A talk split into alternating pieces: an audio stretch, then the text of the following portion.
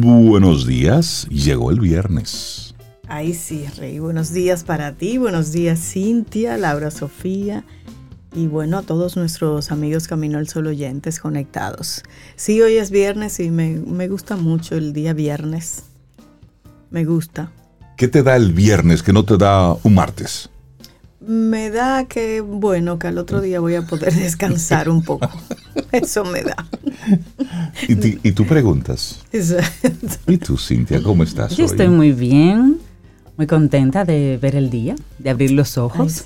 Hoy los tengo a medio, medio abiertos. Mira, hablando Siendo muy honestos. De ojos abiertos y ver el sol. Yo tengo el privilegio cuando vengo hacia acá, que vengo oeste, este, de ver ese sol, Cintia, y pienso en ti. Tú vienes camino al sol de verdad. Literal. Él está así como en su cama, Cintia. Yo lo veo en la carretera como bajito y en la medida que me acerco él va subiendo. Va subiendo, subiendo. Pero espectacular, claro. esa bola grande amarilla. Claro. Qué lindo. Me gusta. Ay, sí, eso me lo doy todos los días para llegar a Tú estás muy poética en este viernes. No, y fíjate. No me queda de otra. Que lo ve todos los días. de abajo. Que lo ve todos los días y aún así se asombra y se maravilla. Ah, sí. Sí, porque esas son las pequeñitas cosas que, le toca a cada quien. A ti te toca ver eso cada mañana. Qué bonito, qué bonito. Y entonces tú dices, maravillome. Maravillome. Sí, y es eso. No dar por sentado las cosas. Sí, sí, sí. Y hoy te queremos invitar, como nuestra actitud, nuestra intención Camino al Sol para hoy, a los buenos límites. En los pequeños hay que poner límites. Los niños necesitan límites en su proceso de crecimiento, pero también en los, en los espacios laborales, en los diferentes círculos hay que poner límites. Y uno mismo. Y uno mismo. uno mismo ponerse ciertos límites. Eso tiene que ver mucho con la autogestión. Exactamente. Es decir, aunque esté toda esa comida ahí, eso es para todos. No se Entonces, exactamente, usted consuma lo que usted realmente necesita. Entonces, eso es ponerse límites. No, porque, no porque usted tenga un buen equipo de música, eh, es para que el mundo se entere de que usted está escuchando. No, un, buen límite. Usted pone el, volumen a un... ¿eh? Sobre se ríe. A, un punto donde usted lo pueda tolerar. no porque su carro corra mucho, usted va... Usted tiene que ir... Ahí estar, como dicen... Y no porque usted sea usted tiene que irse en rojo. Porque yo digo, mm. pero ¿por qué las personas se van en rojo? O que venga y se le atraviese a otro que está en su fila. ¿Qué le da derecho? Todo eso son buenos límites. Póngase esos límites. Póngase sus límites. Me gusta, me gusta. Bueno, y hoy también es Día del Buen Vecino. Día conmemorativo en el que regalar una flor a las personas que habitan, que trabajan o que estudian a nuestro alrededor puede ser un gesto de para resaltar la amabilidad y el civismo. Así que vecina, vecina Sobeida, buenos días, se le quiere. Mira, estamos al ladito. Al ladito. Somos vecinas al ladito tuyo, siempre al ladito. Día del buen vecino. eso está chévere, se celebra en diferentes partes, por ejemplo en Estados Unidos eh, tienen el 28 de septiembre. Sí, es otro día. Otro día. Pero nosotros por aquí, bueno, pues independientemente del día que sea, es un buen gesto. El tú Llevarte bien con el entorno. Sí, así es. Eso, eso es un buen gesto. Y hay otro día interesante por ahí. Ese es peligroso. y que coincida con un viernes. Bueno, de hecho, hicieron, hicieron que coincidiera con un viernes. Lógico. Ay, Rey. Día Internacional de la Cerveza. Ay, ay, ay. Y se celebra cada primer viernes de agosto. Esta es una tradición que tiene como origen en Estados Unidos, en Santa Cruz de California. En un bar. Oye, ¿dónde fue que se originó? En un bar. claro. Yo, pensaba que tenía algo más noble, así como Alemania. un bar. ah, bueno, está el Oktoberfest. Eso es en Alemania. Pero bueno, los gringos se inventaron esto del Día Internacional de la Cerveza el primer viernes de agosto. No, y una campaña intensa en estos días. Ah, sí, está, hemos estado viendo como que... el día. Y a mí me dio risa alguien que preguntó en las redes, ¿y le van a dar gratis? pero que también. No, pero, ¿verdad? No, pero el eh, no, no, no. La van a dar gratis. Exacto. Por lo menos la pregunta está buena. Sí, yo me reí mucho. Así arrancamos nuestro programa Camino al Sol. Es viernes, tenemos nuestros invitados que estarán con nosotros como siempre aportándonos contenido de muchísimo valor. Las coordenadas para que puedas conectar con nosotros, estación 97.7 FM y nuestra página web caminoalsol.do mandarle un abrazo y un saludo a quien conecta con nosotros aquí en República Dominicana, pero los que están en Estados Unidos, en México, Argentina, Chile, Perú, Bolivia, Honduras, en Irlanda, en Francia, bueno, pues desde esos lugares, entre otros tenemos reportes de que nos escuchan así en vivo, conectados a través de caminoalsol.do. Y muchos de esos países con diferencia horaria. Claro, que sí, claro que sí. Buscan la vuelta y conectan con nosotros. si escribieran y nos dijeran. Ah, por ahí están. ¿Cómo están por allá? Bueno, ahí sería el más uno y buscar el, prefijo que se utilice y el 849-785-1110. Pero sí sería muy interesante saber desde dónde nos escuchan y qué hacen por allá. Arrancamos nuestro programa. Iniciamos Camino, al Sol. Estás escuchando Camino al Sol.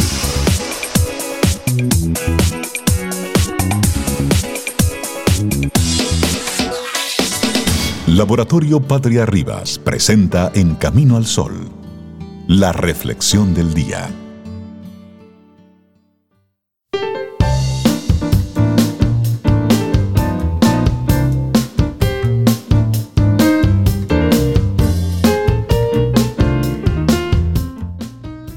No dejes que los demás te definan. No dejes que el pasado te encierre. Toma las riendas de tu vida con confianza y determinación. No hay límites en lo que puedes hacer o ser. Michael Josephson. Nuestra reflexión para esta mañana. ¿Por qué es tan importante aprender a poner límites? Mm, bueno, comencemos por decir que a veces Priorizamos las necesidades de los demás sobre las nuestras y entonces nos sentimos culpables y decimos no ante una petición de otra persona.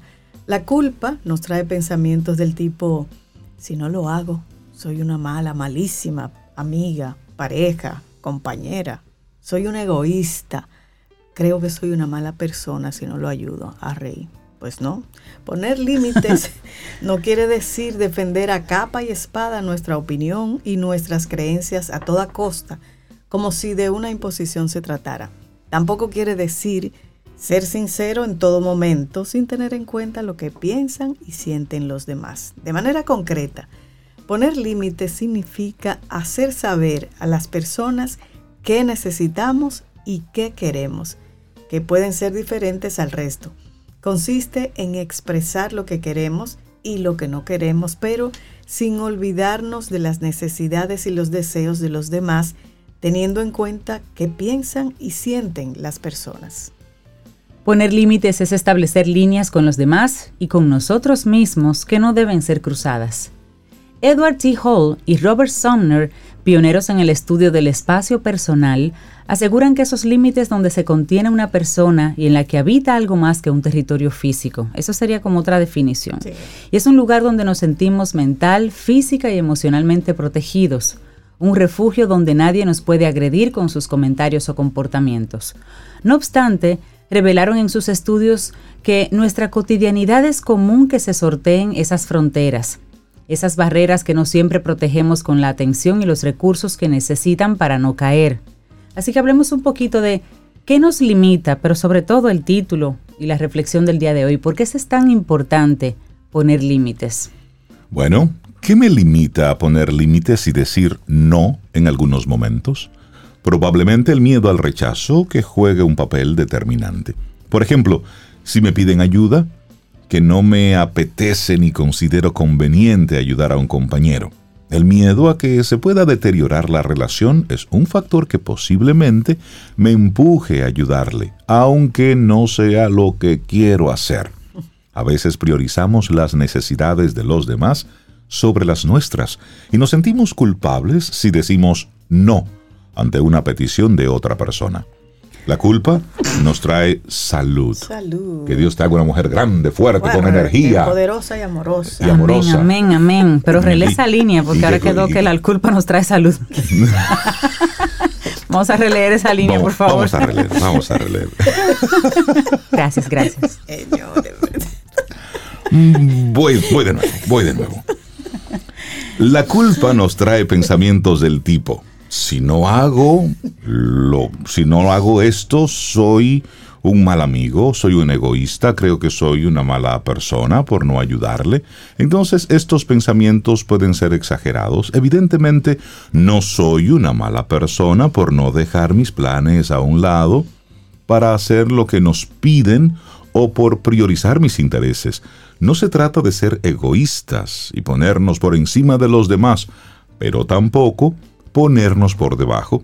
Es más bien una cuestión de equilibrio. Claro, por supuesto. Y asimismo, no ponemos límites cuando tendemos a hacernos responsables de todo por sobreimplicarnos en los problemas de los demás. Nos cuesta decir no porque tendemos a hacernos responsables de tareas que no son nuestra responsabilidad. Por ejemplo, ayudar a otros haciendo su trabajo cuando ellos mismos podrían hacerlo. Solucionar un problema de un amigo cuando no nos corresponde hacerlo a nosotros. Pero, ¿por qué es tan importante aprender a poner límites? Bueno, la importancia de poner límites radica en varios factores. El primero, conocerse a uno mismo. Uno de los beneficios a la hora de poner límites tiene que ver con el autoconocimiento. Para poner límites se requiere un buen conocimiento de uno mismo y de las necesidades propias. Consiste en ser consciente en cada momento de lo que quieres y lo que necesitas. Hacerse preguntas como, como ¿qué quieres? ¿Qué necesitas? ¿Qué te hace sentir cómodo? A su vez, poner límites te va a permitir que te respetes más a ti mismo y en la medida en que esto ocurra, los demás te respetarán en función de los límites que tú establezcas. Así es. Bueno, también aprender a poner límites y la importancia radica en beneficios en la autoestima. Establecer límites va a culminar probablemente en un aumento considerable de tu autoestima, simplemente por el hecho de hablar sobre ti y darte el lugar que necesitas. Al sentirte mejor contigo mismo y aumentar tu autoestima, perderás el miedo de mostrarte como eres. Por fin soltarás la tensión continua de tener que estar alerta por si algo o alguien puede dañar tu vulnerabilidad te sentirás libre de poder expresar tus necesidades independientemente de cómo se lo tomen los demás, sin sentir culpa por no hacer lo que los otros esperan que hagas. Aprender a poner límites también es decir no cuando nos apetece, y eso sin sentirnos obligados a hacer lo que los otros quieren y necesitan. Y es una forma de relacionarse con los demás de forma saludable y equilibrada, sin existir descompensación y desigualdad en cuanto a lo que cada uno aporta a la relación. Podrás hacerle llegar a los demás como quieres que se comuniquen contigo, y esto te traerá mucha satisfacción personal. Así, la frustración y el estrés ante la ausencia de límites dejará de estar presente en tus relaciones, al conseguir respetar tus límites y el de los demás, tus relaciones se convertirán en relaciones sanas y estables en el tiempo. El respeto se palpará en tus relaciones y ninguno se sentirá invadido por el otro. Así es, y en definitiva, aprender a poner límites a los demás nos permite fortalecer y crear aspectos relacionados con el bienestar personal nos posibilita identificar y delimitar adecuadamente las propias necesidades, haciéndonos sentir protagonistas de nuestras elecciones, generando así un sentido de responsabilidad en el escenario de nuestra vida. Pero, ¿cómo empiezo a poner límites?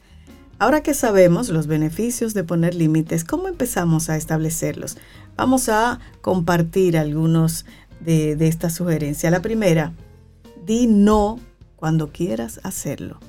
Empieza a desmontar la falsa creencia de que si nos negamos a algo, vamos a crear un conflicto o vamos a perder el afecto del otro.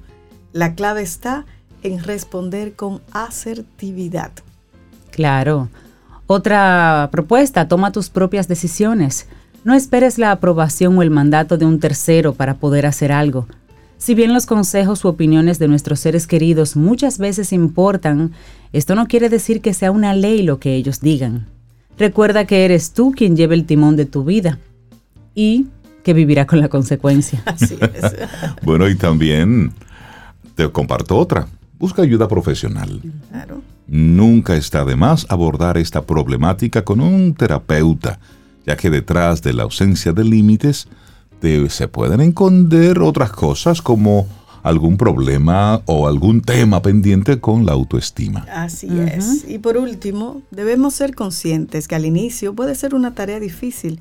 Sin embargo, no es imposible. De hecho, el proceso se va haciendo más sencillo a medida que nos vamos atreviendo cada vez más a poner límites, límites sanos. Límites sanos. ¿Por qué es tan importante aprender a poner límites? Escrito por Laura Rodríguez, fue nuestra reflexión aquí en Camino al Sol. Laboratorio Patria Rivas presentó En Camino al Sol, la reflexión del día.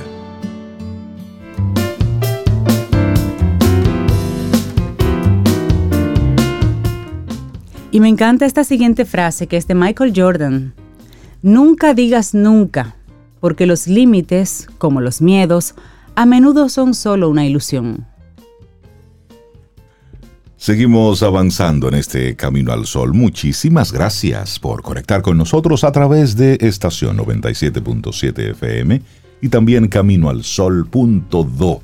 Esa es nuestra página web. Te invito a que la visites, caminoalsol.do. Bueno, y nosotros ya estamos aquí para tener esta primera conversación de la mañana con María Elena Asuat, psicóloga, psicoterapeuta. Y bueno, siempre que nos acompaña es, es un deleite, porque nos invita con sus palabras a la reflexión profunda. María Elena, buenos días y bienvenida a Camino al Sol de nuevo. ¿Cómo estás? Buenos días, muchas gracias por esa bienvenida, muchas gracias. A ver si con este tema seguimos invitando a la reflexión profunda.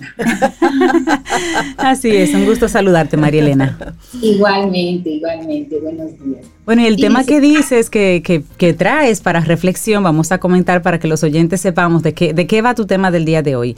¿Cómo pueden ofrecer los docentes apoyo emocional a sus alumnos? es maravilloso, maravilloso.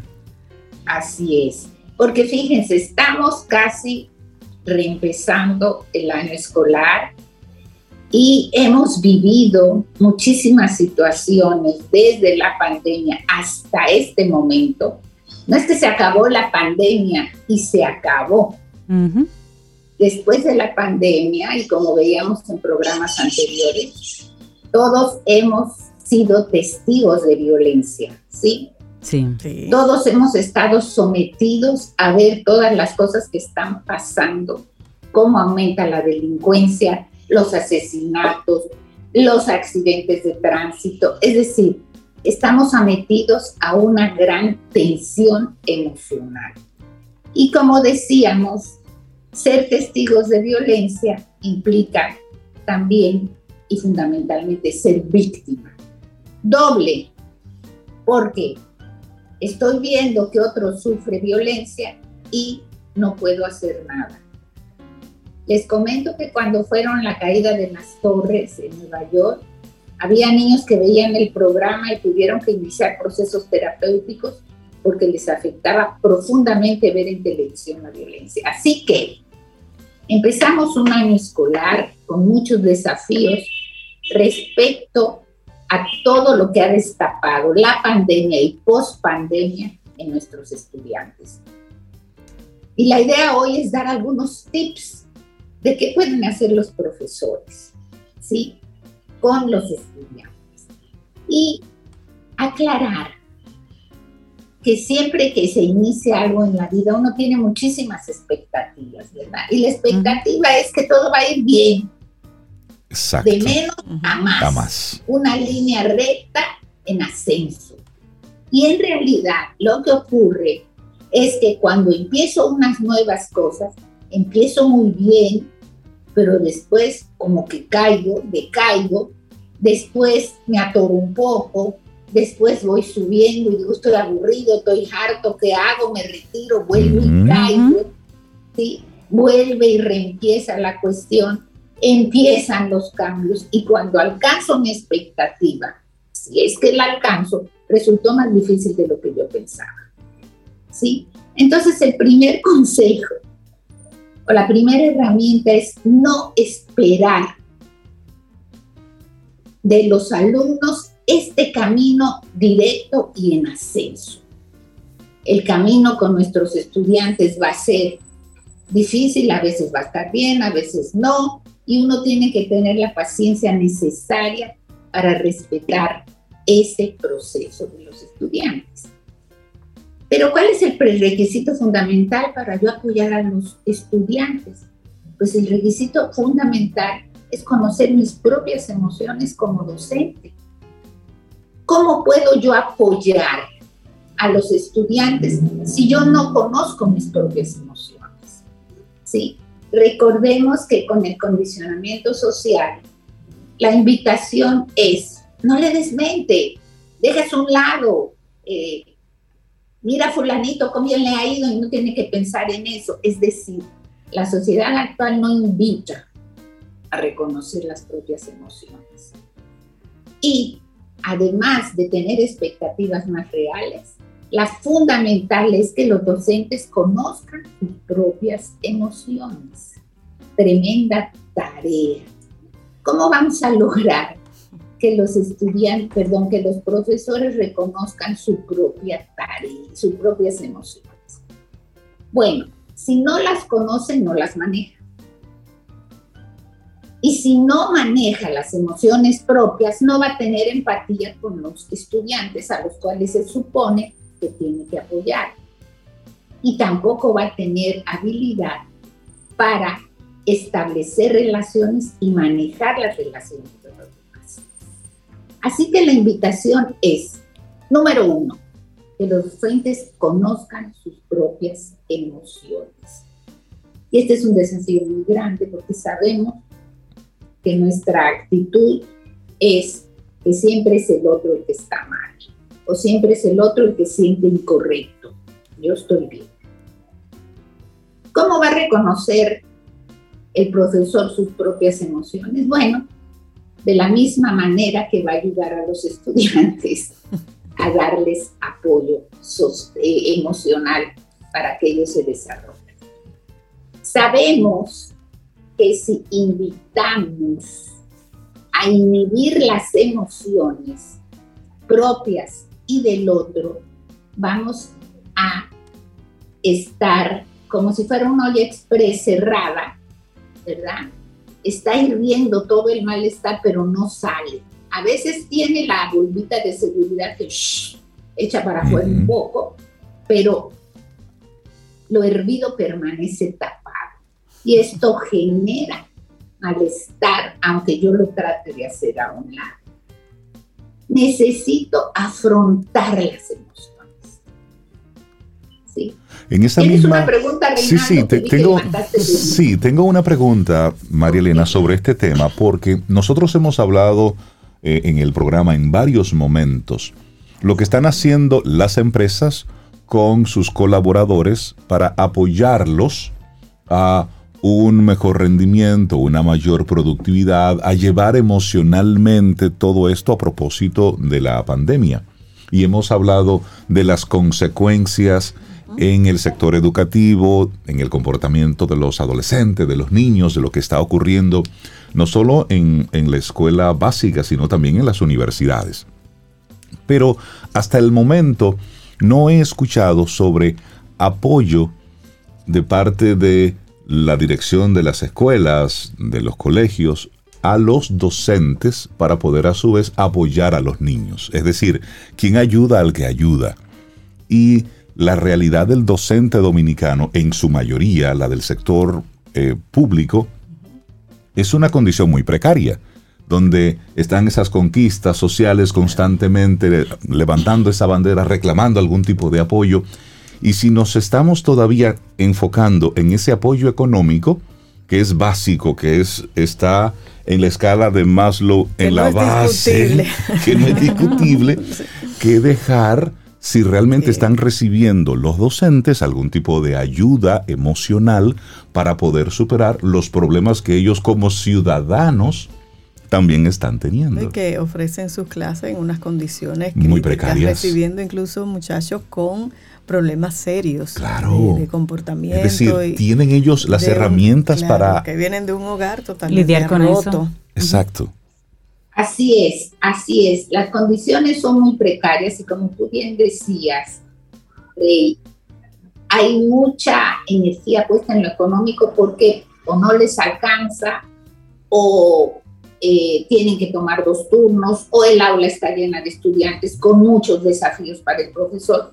Existe un departamento de orientación y psicología en el Ministerio de Educación que trata de dar apoyo, ¿verdad? A través de los psicólogos y orientadores de las escuelas, que también están en una situación precaria. Claro. ¿sí? No podemos meter la energía en el cambio y en la cuestión emocional si no tengo resuelta la base. Exacto. Pero como en todo en la vida, encontramos muchas personas que a pesar de eso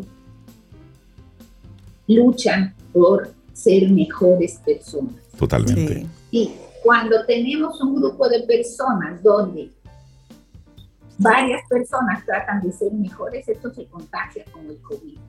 Y poco a poco va pasando. ¿sí? Y lo tenemos en todas las instituciones. Así que a pesar de este gran desafío, yo pienso que se está intentando hacer un trabajo y pienso que la mejor receta es cambiar yo para que el otro, con mi ejemplo, cambie. ¿Sí? Entonces, en este sentido, y retomando lo que decíamos, socialmente no hay una invitación a afrontar las emociones.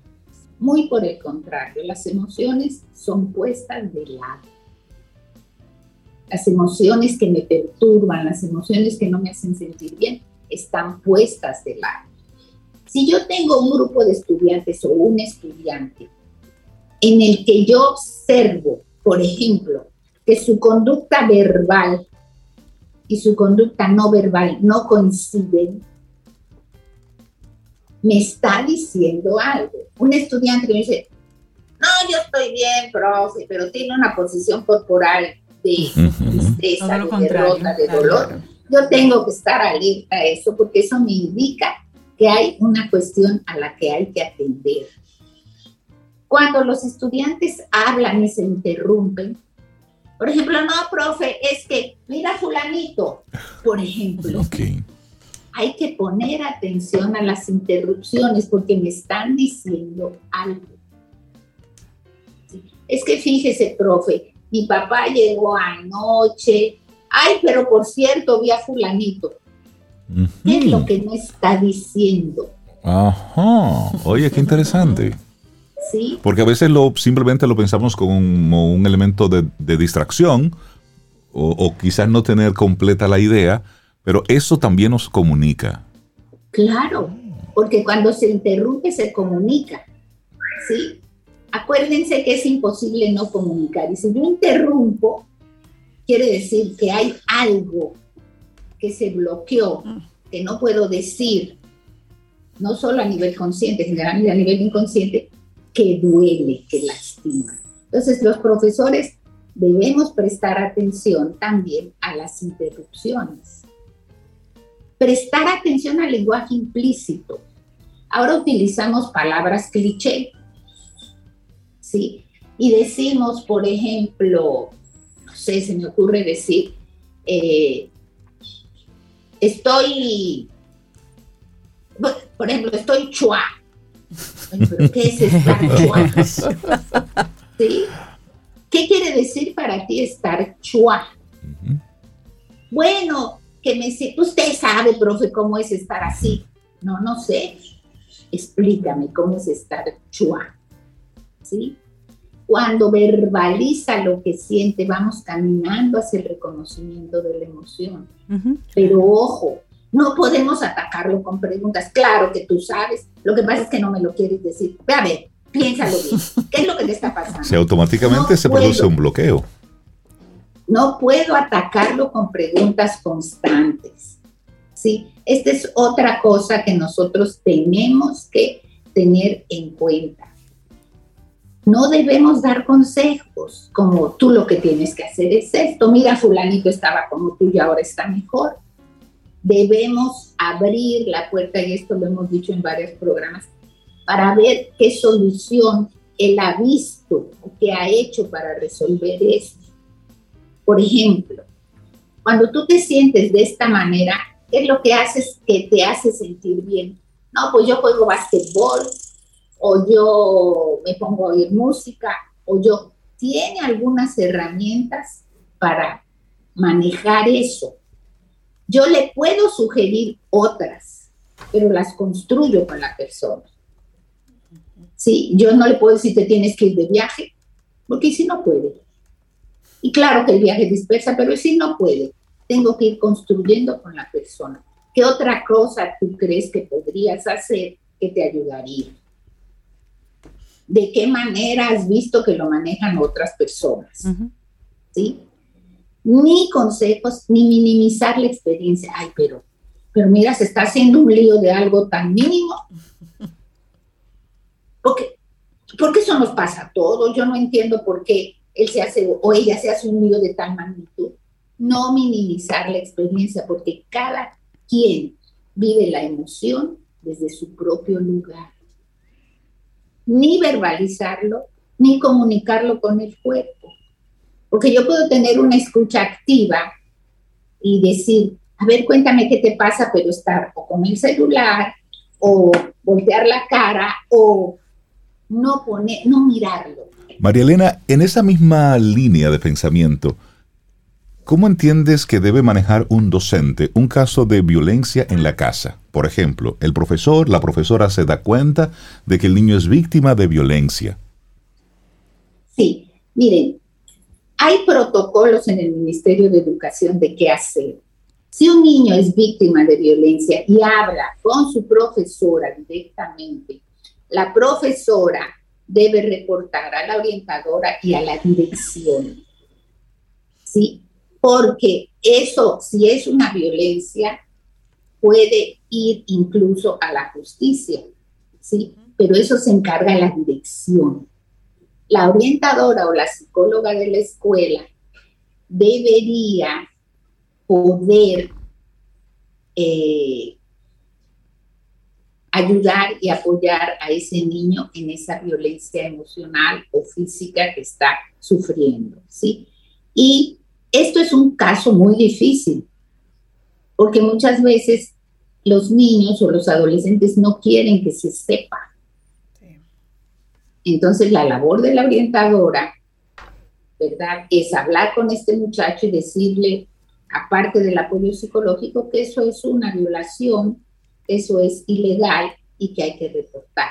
Porque ¿qué significa para el adolescente para el niño? Significa alejarlo de los padres. O que se vaya papá o que se vaya mamá. Entonces mejor aguanto la golpiza a verlos a ellos separados.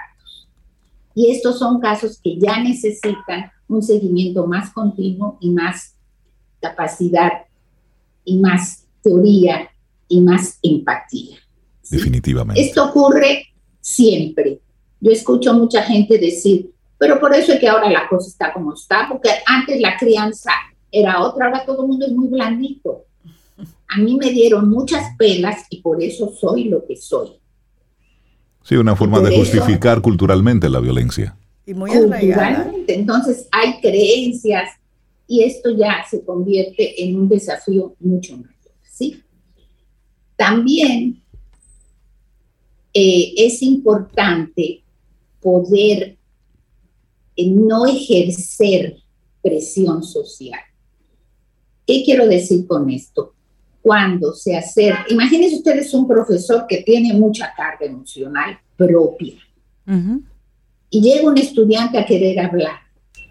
Ese profesor, esa profesora no quiere que le mencionen nada, porque en la medida que el estudiante habla, rebota en el profesor su propia situación. Y si yo como profesor no puedo hacerlo, yo puedo derivarlo al Departamento de Orientación y Psicología. Y podemos ver si orientación y psicología no solo me apoya a mí, sino, o no solo apoya al estudiante, sino también me apoya a mí.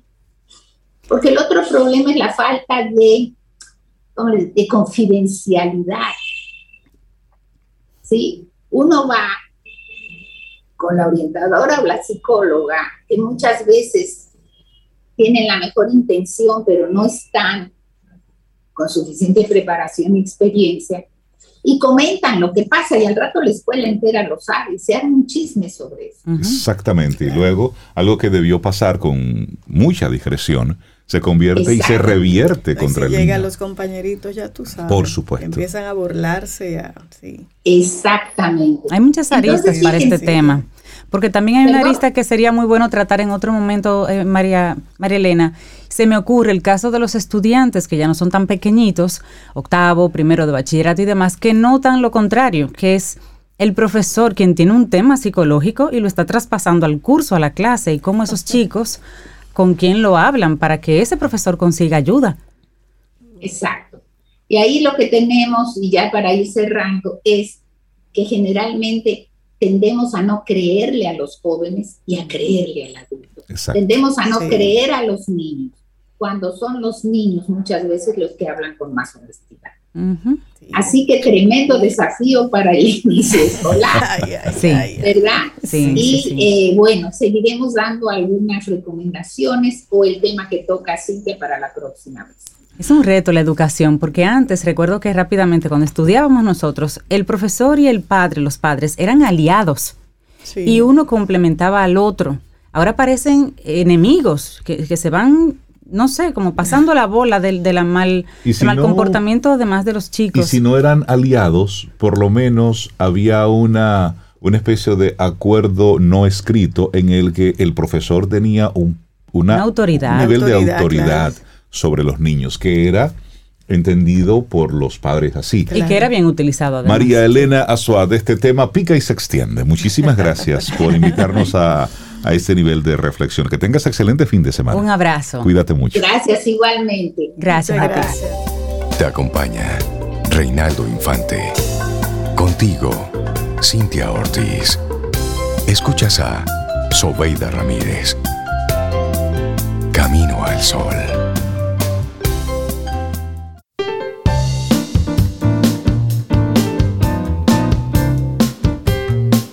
Más allá de los límites, hay otros límites. Mehmet Murat. Mira, tú sabes que hay una colaboradora de Camino al Sol que está muy activa. Y ella es colaboradora guion productora. Ajá. Sí, ella es mi madre.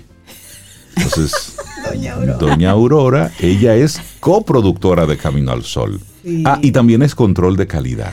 Control de calidad. Sí, cuando ella hay algo como que no le gusta, ella me dice, como toda madre, Mira a mi hijo. Dos puntos. Esa, entrada. Mi Dos puntos. Tengo algo que decirte, mi hijo. Entonces, entonces yo como buen hijo escucho. Entonces hace, hace unos días ella nos envió un material, un contenido y me dijo, mira, yo creo que sería bueno que lo puedan compartir en Camino al Sol. A ver, pero si le haces caso a tu mamá. Entonces, yo como buen hijo y como ella me enseñó temprano al tema de los límites, que es lo que estamos hablando hoy, yo sé dónde ponerme. ¿eh? entonces, esto que ella nos comparte es, está bien interesante y creo que, que puede conectar con mucha gente. Y tiene como título, Yo soy del 7%. Bueno, y de esto va, mira, no todas las personas llegan a los 90 años para poder hacer estas reflexiones que vamos a compartir. Así que vamos a aprovechar un regalo que nos hace la señora Brett. La señora Brett es Regina Brett, de 90 años, de Ohio, que hizo un escrito muy bonito que tituló a sí mismo Yo soy del 7%. Vamos a compartir. Claro, y ella para celebrar la llegada a mi avanzada edad, como ella dice, escribe unas lecciones que me ha enseñado la vida y vamos a empezar. La primera ya dice que la vida no es justa, pero así todo es buena. Esa me gusta. La vida no es justa, pero así todo es buena. Otra reflexión que hace. La vida es demasiado corta para perder el tiempo lamentándose. Otra reflexión que hace.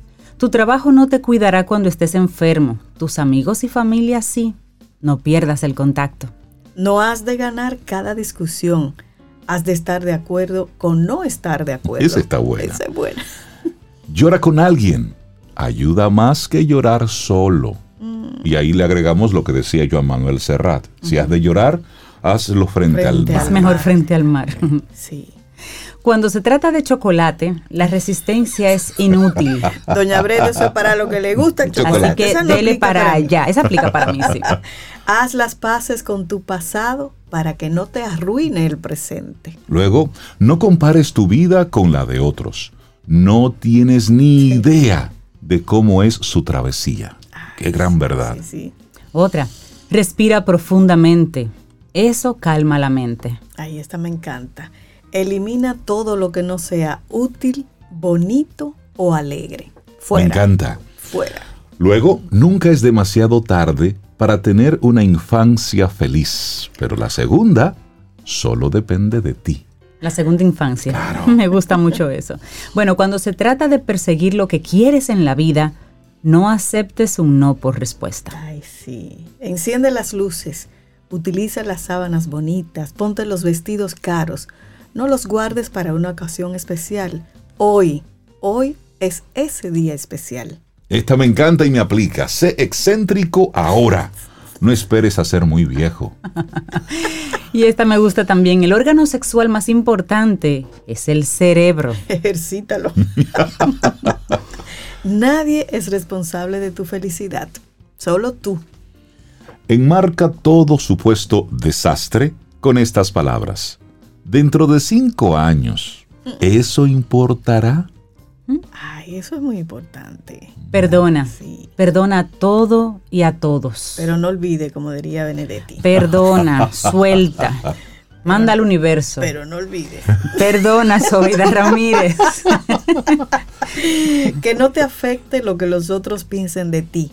Ni te preocupes por eso. Ay, esa yo la aplico muy bien. También. Bueno, ¿y el tiempo? El tiempo lo cura todo. Y uno mismo. Así es. Se cura. Sí, como dice la salsa.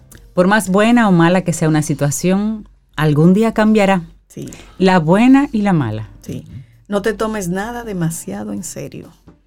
Y no cuestiones la vida, solo vívela y aprovecha al máximo hoy. Llegar a viejo es mejor que la alternativa, que es morir joven. Esa me gusta. Y está, todo lo que realmente importa al final es que hayas amado. Esta está buena. Sal cada día. Los milagros se esperan por todas partes. Deja de estar guardando paredes. Ya me Muévete. a mí me encanta esta. Esta da mucha perspectiva. Dice, que, que sabia. Si juntásemos nuestros problemas y viésemos los de los otros, querríamos los nuestros. o sea, si usted ve su problema y usted ve el del otro, porque usted no lo ve, pero si se lo enseña. Para los míos. Ay, no, dame el mío. Ay, no, dame, dame mi libro a mí, ese es el mío. Y esta es muy buena también. La envidia es una pérdida de tiempo. Tú ya tienes todo lo que necesitas. es verdad. Bueno, y lo mejor está aún por llegar. Ten fe y adelante. Y no importa cómo te sientas Arréglate y preséntate. Vaya. Y, esta es muy breve, pero contundente. Cede. Óyeme. Cede. En este momento, ahí en ese tapón, cede el paso, cede. En esa discusión. Cede. Cede. Ese es muy potente. Una palabra. Luego aquí está el otro. La vida no está envuelta con un lazo, con un regalo, pero sigue siendo un regalo. Así ¿Mm? es.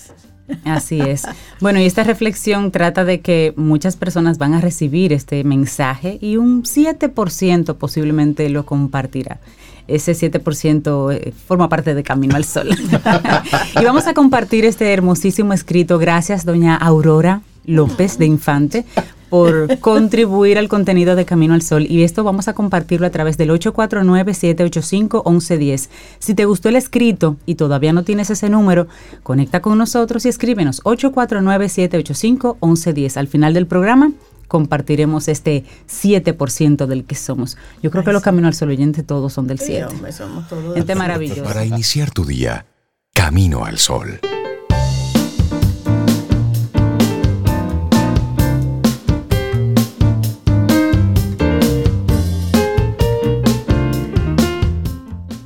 Y recuerda que hoy estamos hablando de los límites, los límites buenos, los límites sanos. Y esta frase es de Albert Einstein y dice, una vez que aceptamos nuestros límites, los superamos.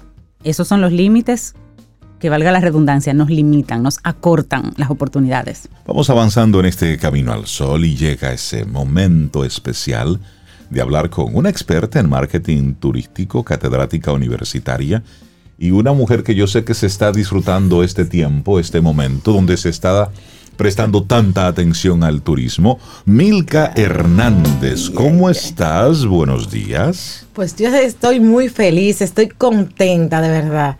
Eh, Qué linda semana, qué bueno, qué bien vamos, señores. Más de 700 mil turistas, eh, bueno, eh, viajeros eh, han llegado por vía aérea, no residentes, en, en este pasado mes de, julio, de verdad. Solo en julio. Solo en julio, o sea, hemos roto nuestros propios récords.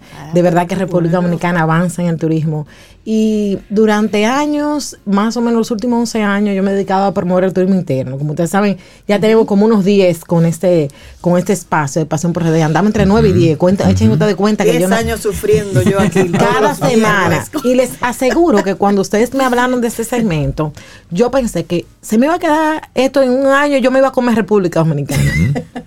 Ciertamente repetimos destinos porque los destinos aquí siempre nos impresionan y siempre tienen algo. Y cambian también. Y cambian. Y esta semana estar en el lanzamiento de la campaña Turismo en cada rincón del Ministerio de Turismo me hizo sentir muy feliz. Ahí hubo un parto especial. Y hubo un parto especial porque, lejos de parecer arrogante, fue un parto de vientre de alquiler. Me explico. Durante años, claro, ese muchacho de mi tour y lo ha parido un super equipazo de trabajo, pero durante años mucha gente aquí ha desarrollado el turismo interno. Hay un Bolívar Troncoso, una Alice Gil, eh, hay muchísima gente, Starlina, Guerrero, que durante años han ido poniendo su semillita, pero ahora todos esos que pusimos un poquito de una manera u otra, hemos visto cómo por fin se hace no una campaña de promoción, sino toda una estrategia robusta en la que se busca promover el turismo en cada rincón con Muy discusiones, con un montón de actividades que se van a hacer durante toda una temporada, que se van a ir, pues eso va a fortalecer lo que es el desarrollo del turismo interno. Pero también hay gente que dice, ¿por qué no se había hecho antes? Señores, miren, el turismo, el escenario que tenemos, todo ha cambiado a partir de la COVID-19. Incluso está el tema de la llegada, la periodicidad de la visita de la gente ha cambiado. El dominicano ahora ve el turismo de una manera diferente. Y asimismo, pues ameritaba una estrategia como la ideada por mi tour. Yo quiero pues a través de este segmento, pues felicitar una vez más a todo el equipo, liderado obviamente por David, pero en donde, por ejemplo, se ha hecho una campaña por primera vez con el personal interno de mi tour. O sea, ha sido el departamento de publicidad de mi tour el que ha hecho esa campaña. Qué bueno. O sea, eso no le ha costado los millones al Estado, sino su equipo de trabajo con lo que gana su sueldo mensualmente han hecho una campaña de promoción. Es decir, no han, no han tenido que contratar. No, no, no, no, para agencia nada. extranjera. No, mi amor, traída de la NASA, sino fue todo ese equipazo que hay allí. Que conoce los destinos, que sabe. Que ha estado trabajando con ellos. liderado por Tami Reynoso, Rosana Camarena, la misma Patricia Mejía, Gira Bermeton, y mencionándola a ella, menciona a todo el equipo de publicidad, de promoción de gente con querida, ah, Tami, Rosana, Gira, sí, estamos hablando de, mi propiedad. Ah, Tú sabes que mi mitad de propiedad. Y bueno, Rosana Camarena y todo ese equipazo de gente, así, el equipo de publicidad de allí, eh, Tagore, bueno, y se me olvidan todos los nombres, pero en ustedes, ese gran equipo, muchísimas gracias de todos los que amamos el turismo interno y a ustedes le dedicamos el Pasión por RD del día de hoy. Señores, Turismo en cada rincón. 31 provincias tiene la República Dominicana y vamos a, darle pues 31 opciones de turismo en cada rincón. Empezamos por Santo Domingo. Mire, esto hasta las 9. No, mi amor, en 15 minutos vamos a recorrer la isla. vamos a ver, En Santo Domingo, señores, siempre la opción para hacer algo holístico, la Cueva del Edén. Ahí tenemos experiencia del café, del cacao, del casabe, Cueva Viva con lago subterráneo y buena gastronomía. ¿Y eso por dónde? Eso está por el hipódromo aquí en Santo Domingo, la Cueva del Edén. Nos fuimos a San Cristóbal y ustedes saben que San Cristóbal ahora se ha puesto de moda. Mi opción siempre, pues irme a la zona del tabernáculo, la taína, eh, en lo que es la, la parte de los cacao casi lindando con lo que es la, provincia de San José de Ocoa, ahí muy cerquita. Y bueno, llegarse hasta lo que es dos aguas y ahí mismo pasamos a San José de Ocoa. En San José de Ocoa hacer pues el sendero del café Samir, visitar Rancho La Vereda y cómo no, el salto de la Bocaina. Ahí nos vamos para lo que es la provincia de Azo. En la provincia de Azo, señores, yo les invito a perderse en lo que es las dunas del Caney Normalmente hablamos de dunas en Baní, pero las dunas del Cané, donde tienen ahí pues lo que es la confluencia río Tábara, río Vía, y que esos dos ríos están justamente desembocando justo al lado de lo que es la playa del Cané y las dunas del Cané, un lugar especial en lo que es la provincia de Asua. Pero continuamos hasta la provincia de San Juan de la Maguana. ¿Y qué decirles, señores? Próximamente en el lanzamiento de la guía ecoturística de Constanza van a conocer la real altura del Pico Duarte, que no es la que todos conocemos, pero eso lo dejamos para ese O sea, los 3.175 metros. Hay una altura nueva que se hace un tiempecito, se contó y está todo confirmado. Ok. No sé. Ah, bueno, no sé. no sé. Espérense el lanzamiento de la guía que viene a final de agosto. Pero bueno, la historia es que ah, si estamos en San Juan de la Maguana, además de comer un rico chenchen, un chacá y todo eso, ese chivito o esa galleta de Pedro Corto con un quesito Arish, yo les recomiendo hacer la ruta al Pico Duarte. Es una ruta más retadora que las que hacemos por la zona del Cibao Sur y está bastante interesante. Y bueno, ya que estamos a llegar hasta Elias Piña. En Elias Piña tenemos lo que es la iglesia de Bánica y la cueva de San Francisco. Es un conjunto denominado turismo religioso, un circuito muy interesante que se puede hacer allí. Y bueno, ya que estamos en la zona sur, nos vamos a Pedernales. Y en Pedernales yo les invito a conocer la Fortaleza Banano. La Fortaleza Banano está pues eh, más en la parte eh, hacia, la, hacia el oeste y además aprovechar un baño en la confluencia del río Banano, que es un río que es de Haití, con el río Mulito que está en República Dominicana y te das un baño ahí en tierra de nadie. Pero de ahí saltamos, señores, hasta Dajabón. Y en Dajabón, pues invitarle a la comunidad de Río Limpio, donde tenemos pues un turismo comunitario sostenible muy interesante. Y de ahí pues llegar también a lo que es la Casa de la Cultura en Dajabón, donde tienen pues una serie de actividades y está muy, muy robusto ese escenario que hay ahora mismo cultural en Dajabón.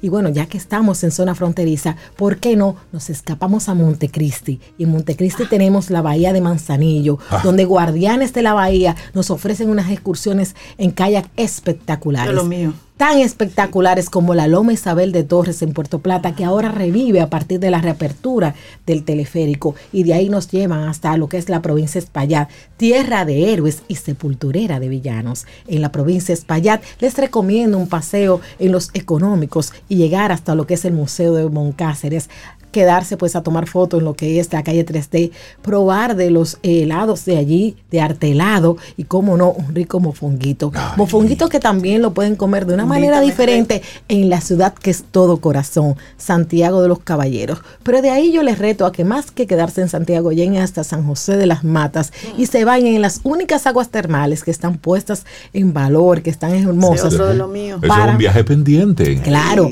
Entonces nos vamos hasta Aguas Calientes en San José de las Matas. No olvidándose, señores, tomarse un vinito en nombre mío en Mirador del Arte. Por supuesto. Y bueno, ahí volvemos y nos caemos en lo que es la provincia de La Vega culta, olímpica y carnavalesca. Señores, hacer lo que son senderos de la fe con la visita a lo que es eh, la antigua, eh, la fortaleza de la Bella de la Concepción, eh, la Catedral de la Vega, el Museo Sacro y obviamente el Santo Cerro.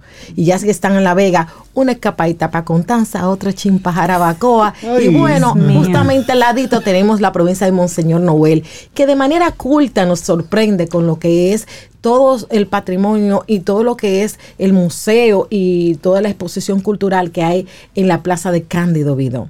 Obviamente, si están por ahí, llegarse al salto de rodeo no sería una mala opción. Y bueno, de ahí cruzamos a nivel de agüitas hasta lo que es la provincia de Sánchez Ramírez. En Sánchez Ramírez un paseo en lo que es el ferry de Sánchez Ramírez y luego comernos una rica... Eh, el pues, ferry de eh, Sánchez Ramírez. Sí, en Cotuí, que está el lago artificial más grande de toda la región del Caribe. Y tú dices que, es la República No, no, no, Yo he estado haciendo checklists y no voy tan mal. Pero... No vamos tan mal. Y de ahí, claro, ya que estamos ahí, vamos a llegar evidentemente a la tierra de mi gente, a Hermanas Mirabal. Ah. Pues siempre vamos a la casa de las hermanas Mirabal, pero ¿y por qué no esta vez pues nos vamos a lo que es la casa de patria o nos vamos entonces a lo que es, por ejemplo, el parque Juana Núñez, que es un parque donde podemos pasar un lindo día y hacer un picnic?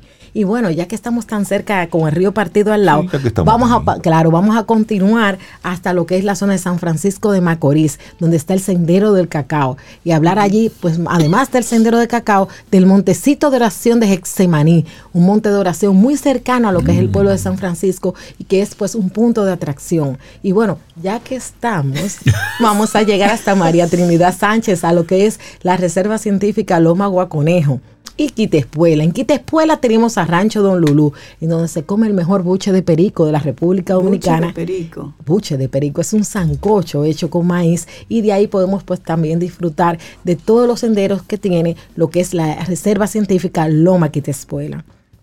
Justamente ahí en lo que es eh, muy cercano a todo ese litoral tenemos a la península de Samaná.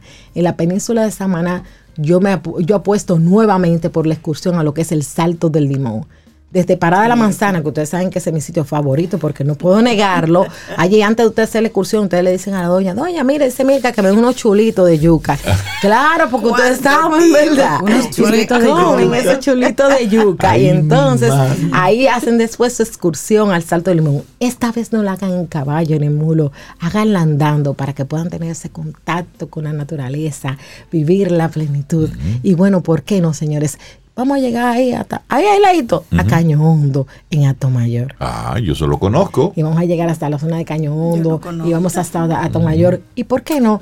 parar en Sabana de la Mar y comernos unas ricas minutas, ese pecadito frito exquisito. Y ya que estamos así de sabana, no me lo importa, aquí mi padre me lo trae, gracias. claro. Pero no dejes de lado esa ruta por los por la zona de los Haitíes. De los Haitíes y todo eso es espectacular. Pero bueno, como hay turismo en cada rincón, ¿por qué no llegar a las haciendas de cacao que hay entre el Atomayor y el Ceibo?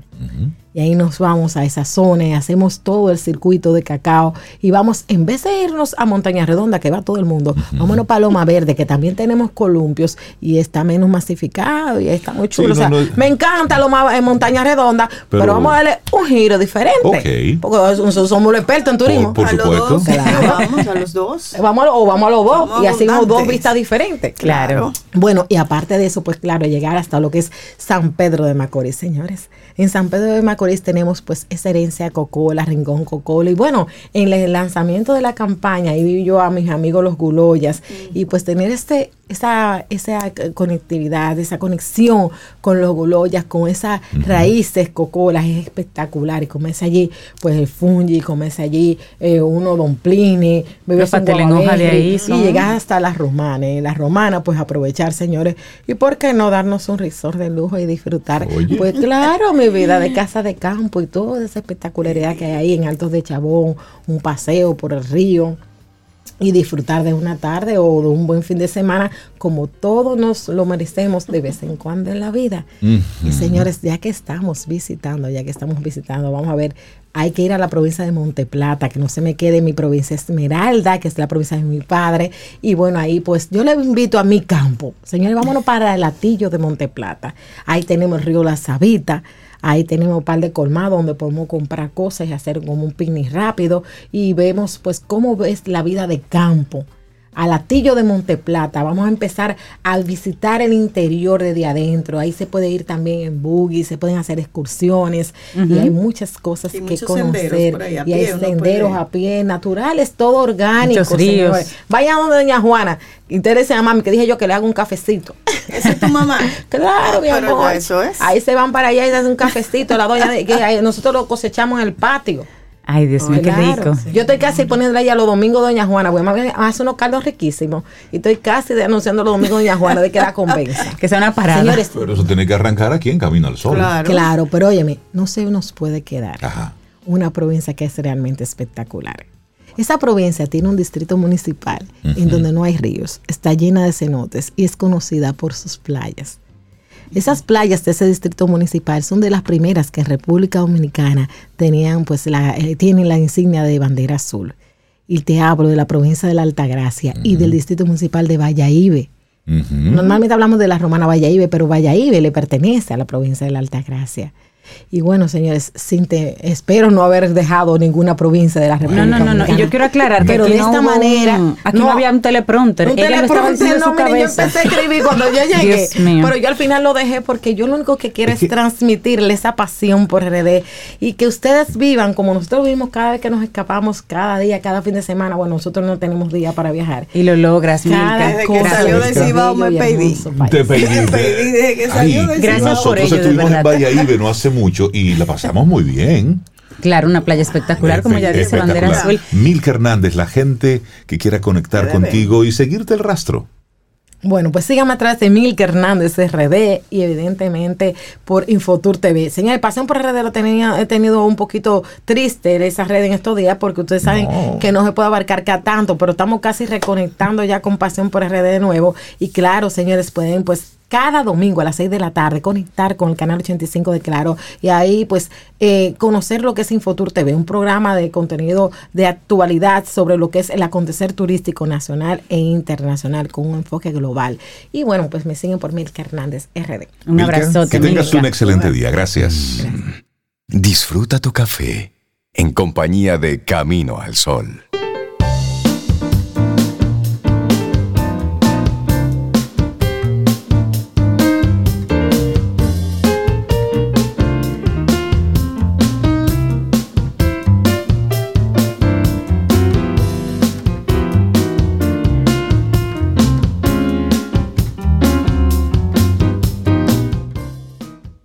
Y el pasado miércoles conversamos sobre cómo incide la vida laboral sobre la salud mental de las personas.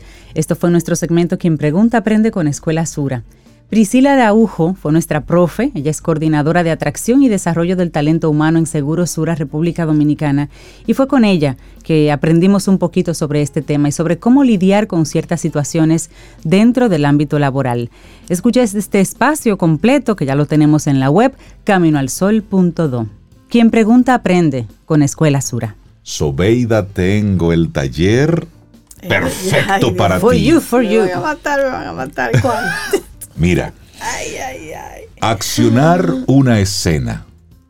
Tú siempre tienes ahí, ¿eh? muy a flor de piel, eso de actuar en una película, de estar involucrada en el mundo de la actuación. Lo has hecho de forma Empírica, eh, sí. Empírica, artística. Atento a ti, sí. Sí, porque la, ignorancia es atrevida. Entonces tú así desde el codo. ¿Cómo así? Pero, Mira, mejor ponme al chico que va a hablar ahora. Lo que pasa es que tú has hecho eso sin, sin conocimiento. No, ah. que has que has incursionado en la interpretación, en la ah, actuación. Eso, sola, sí. sí. Exacto. Pero no ignorante. Pero atrevida, llamémosle atrevida. Entonces, para accionar una escena, vamos a darle los buenos días y la bienvenida a Luis del Valle, actor, acting coach y voiceover. Primo, buenos días, ¿cómo está usted? y primo, oyendo primo, ¿cómo me está tratando este Muy primo buenos días, primos, primos y primas. Encantado de estar aquí. Hola Luis, qué bueno conectar Qué bueno verte, amor. Qué bueno verte, Luis. Igualmente. ¿Cómo están ustedes? Muy bien, Estamos muy bien. bien. Háblanos de este, este taller de actuación para cine. Háblale a Sobeida. Ella está audiencia. Muy bien. Te explico, Sobeida. eh, bueno, este taller eh, está hecho justamente para, aprender a accionar una escena. Eh, está hecho desde el punto de vista del análisis activo de la escena eh, de, un actor. Es decir, un actor se aprende una escena que le llega, ya sea para un rodaje, para una película o para un casting, y cuando le llega esa escena tiene que prepararla, estudiarla. Ahí hay un análisis pasivo. Y una vez que se la sabe, entonces viene el análisis activo, que es cuando él, sabiéndose la escena, comienza a, hacer el marcaje del acting que le plantea la escena. Eh, y este taller va sobre eso, va sobre cuáles son esos aspectos y esas herramientas que necesitamos los actores desde el punto de vista de las acciones para aprender a accionar una escena, para aprender a hacer el acting que requiere la escena. Para que eso quede creíble. Y si es un casting, hacer un self-tape o una propia audición, un autovideo, que es como se, utiliza en este momento, eh, con, con, esas claves que requiere el self-tape, favoreciendo siempre a la cámara. Entonces, eh, ese es el taller, ese es el contenido. Ay, Luis, eso suena muy complicado. No, espérate. No, es, es, Ay, decir, relevante. que yo, yo soy tímida y eso me, ya esto, yo me, esto me está interesando. Sí, a mí también, pero me asusta pero me gusta. Primo, hábleme a mí ahora. Es decir, que si a mí me llaman y me dicen, Rey, hay una escena para ti, pero yo digo, pero es que yo no, como que no manejo bien. De que el ratoncito Miguel, tienes que ser el ratoncito Miguel. Entonces yo te llamo y tú me ayudas a preparar esa escena. Es. decir, cómo moverme, cómo hablar, cómo mirar a la cámara, cómo no mirar a la cámara. Cómo, no, y puede no ser en cámara, puede ser en voz, solo voz. observación. En cine, a no ser que el guion te lo plantee, no se mira la, cámara. Y, no se mira la cámara. Ah, hay que ir al taller, ¿viste? Entonces. Hay guiones que sí, lo, tienen, como el, caso de House of Cards, que el, que el ah, protagonista ah, se miraba y le hablaba, le hablaba a la cámara en ciertos momentos. Me encanta. Luis, ¿y este taller está dirigido a personas que tengan un poco de conocimiento actoral ya? ¿O una persona así silvestre como Sobeida puede ir? Una flor así silvestre. está hecho para todos. Eh, tanto para personas con experiencia como sin experiencia. Y tú te preguntarás, pero ¿cómo así? Pues sí, porque ya yo me imaginé una Laura Gil al lado mío. Yo, véteme de ahí porque me va a dar cosas. Obviamente, eh, las personas que ya tienen mucha experiencia mm. eh, requieren un, un, nivel de trabajo más detallado, más de pulir ciertos matices, etcétera, y este no es el taller para ellos, ¿ok? Este taller es para personas con cierta experiencia, con cierta formación eh, y que buscan aprender a manejarse más frente a la cámara, a tener más experiencias frente a la cámara o a tener una formación más orientada al cine, ¿ok? entonces, eh, obviamente, cada quien, y, es lo bonito de este trabajo de nosotros los artistas, los intérpretes, es que cada quien trabaja desde su propio nivel, ¿ok? Cada quien trabaja con sus propias, mm, con sus propias potencialidades, con sus propios talentos, desde el nivel desde el que está. Entonces, por eso te digo que puede ser tanto para personas con experiencia como sin experiencia, con cierta formación. Eh, es válido para tomar este taller. Entonces hablemos de cuánto dura este taller, cuándo será impartido, dónde, las generales, porque ya tenemos algunos Camino al Sol oyentes que están preguntando las generales. Muy bien. Este taller comienza ya este lunes, este próximo lunes 8 mm. de agosto, y será de lunes a jueves, este 8, 9, 10 y 11 de agosto, de 6 a 9 de la noche en The Studio RD. Es un espacio eh, creativo y de entrenamiento artístico que ha creado Soli Durán, que está fantástico, maravilloso para, para estos fines. Y ahí estaremos impartiendo de 6 a 9 de la noche, del 8 al 11 de agosto, el taller Aprender a accionar una escena. Y para inscribirse y para obtener más información, es muy sencillo, solo tienen que entrar a mi Instagram, guion bajo Luis del Valle y por ahí seguir todas las señales. Eh, desde el link de mi bio en, mi Instagram pueden conectar, pueden entrar al link y conocer eh, más detalles del contenido del curso y además inscribirse. Buenísimo. Sobre todo inscribirse. Hay que 8, 9, 10 y 11 de agosto. El, el cupo es limitado, estamos ya terminando de cerrar los últimos cupos, así que los interesados eh, si quieren estar en esta eh, versión, apúrense. Buenísimo. Buenísimo. Accionar una escena, un entrenamiento actoral donde jugarás con las acciones, el texto, el subtexto, el contexto que plantea la escena. Sobre, tú y yo necesitamos de todas esas cosas, sobre todo lo que hay en el subtexto. Sí, ese me lo que hay por ahí, por, ahí debajo, la reacción del personaje. Tú sabes que Luis tiene un tiempo sirviendo también como, él es actor, pero sirve también como, acting coach a, otros actores eh, para preparar escenas, o sea que ya él tiene ese bagaje de ayudar a otros a preparar una escena. Así que Luis, muchísimas gracias por esa invitación. Luis, gracias. Ahí estamos, eh, los espero, Sobeida y Reinaldo. Será un placer contar con ustedes. Buenísimo. Gracias, Luis. por recibirme, siempre un placer y bueno, recuerden que todo es importante, todo está en el texto, pero a veces es más importante en el acting, en escena, el subtexto. El subtexto. Lo que está debajo de... Luis del Valle, que te vaya súper bien. Muchísimas felicidades por esta iniciativa. Un abrazo. Y ojalá que tengamos de nuevo tu participación con otra versión, ¿verdad? Por supuesto. vienen, vienen, vienen muchas cosas más. Buenísimo. atentos. Un placer. Un abrazo. un abrazo a todos los Caminos al Sol oyentes. Tomémonos un café. Disfrutemos nuestra mañana con Rey, Cintia, Soveida, en Camino al Sol.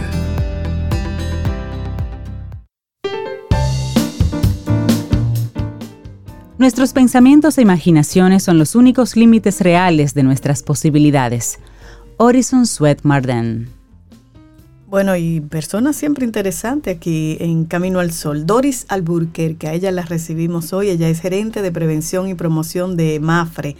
Y a propósito de la semana de la lactancia materna, ella nos va a explicar los detalles del taller al que nos está invitando. Oye, qué lindo nombre, Paciencia y Amor.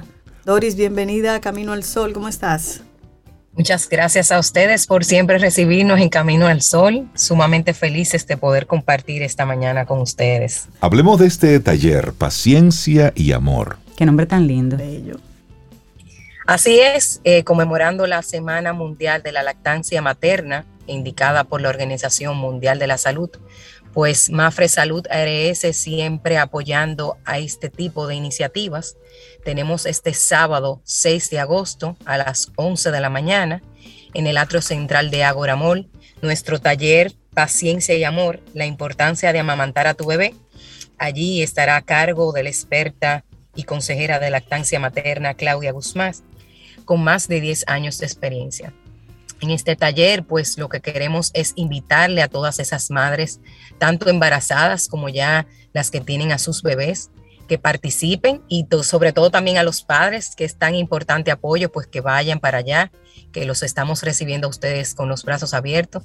Recordar que es un taller totalmente gratis, que solamente hay que presentarse en el atrio central de Agora Mall, donde Mafre pues estará esperándolo con los brazos abiertos. ¿Eso es a partir de qué hora, Doris? Es a las 11 de la mañana, estaremos desde antes para que se puedan ir acomodando, poder estar todas puntuales, para que puedan sacarle pues el mayor provecho a este taller, porque es un taller práctico. Así que lo que queremos es que todas las participantes vayan con sus preguntas, sus inquietudes, para que así estas puedan ser pues respondidas. Excelente. Paciencia y Amor es el taller que estará desarrollándose mañana sábado en Agora Mall a partir de las 11 de la mañana. Es gratis, es abierto al público y estará ahí la especialista en lactancia, Claudia Guzmán. Doris Alburquerque, muchísimas gracias por compartirnos esta información. Ojalá que vaya mucha gente, que vayan muchas madres con sus bebés y por supuesto esas madres vayan acompañadas por sus esposos, por los padres. Compañeros, para que estén ahí y que sean partícipes de todo esto. Doris, felicitarles por esta iniciativa y muchísimas gracias por compartirlo a través de Camino al Sol. Gracias a ustedes. Buen día, Doris. Un abrazo. Gracias, Doris. Bueno, y así llegamos al final de Camino al Sol por este viernes. El próximo lunes, si el universo sigue conspirando, si usted quiere y nosotros estamos aquí, tendremos un nuevo Camino al Sol y esperamos que hayas disfrutado del contenido del día de hoy. Recuerda nuestras vías para mantenernos en contacto. Hola arroba caminoalsol.do. Visita nuestra web y amplía más de nuestro contenido. Caminoalsol.do. Hasta, una, próxima, edición. Y pásala bien.